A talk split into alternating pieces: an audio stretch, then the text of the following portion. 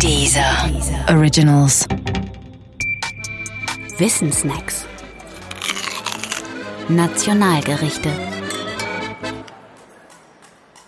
Pizza. Nein, vermutlich stimmt die Geschichte nicht, auch wenn sie noch so viele beteuern. Es heißt ja, die Geburtsstunde der Pizza soll der 11. Juni 1889 gewesen sein und der Geburtsort Neapel. Ein gewisser Raffaele Esposito habe die Pizza für König Umberto I. und seine Frau Margarita zubereitet und sie natürlich in den Nationalfarben grün, weiß, rot belegt, also mit Basilikum, Mozzarella und Tomaten. Fortan sei der Name dieser Pizza nur noch Margarita gewesen und damit habe sie einen Siegeszug um die Welt angetreten. Richtig daran ist, dass Raffaele Esposito tatsächlich Pizza an den König ausgeliefert hat. Ob er allerdings der Erfinder der Pizza ist, darf bezweifelt werden. Pizza in der heutigen Form ist eher eine Schöpfung des 19. Jahrhunderts und nicht die eines einzigen Menschen.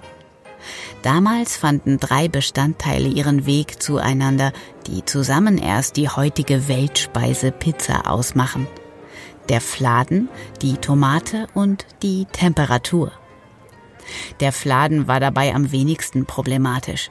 Nahezu jede Kultur hat irgendeinen Mehlfladen in ihrem Gepäck, so auch die abendländische und das schon lange. Viel wichtiger aber waren die Tomaten. Tomaten gab es in Europa nämlich schlicht nicht.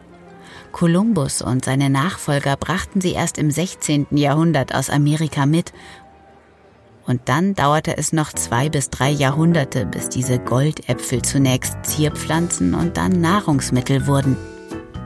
Schließlich brauchte es noch die Temperatur.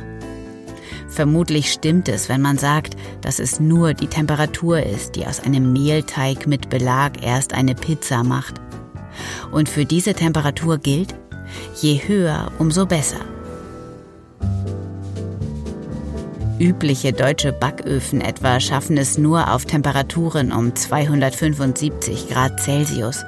Das ist zu wenig und der Grund dafür, warum Pizza aus dem Backofen nie so wird wie in Italien. Die Öfen beim Pizzabäcker um die Ecke sind freilich heißer und zeigen gerne um die 340 Grad an. Das ist zwar schon besser, aber immerhin auch noch circa 50 bis 100 Grad unter dem optimalen Temperaturbereich. Pizza muss bei extrem hohen Temperaturen gebacken werden.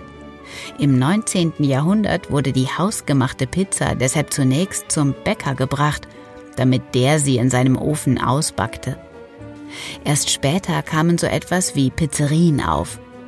Und auch heute noch bekommt man die beste Pizza in Neapel natürlich beim Bäcker und nicht in der Pizzeria. Ciao. Ciao. Ciao.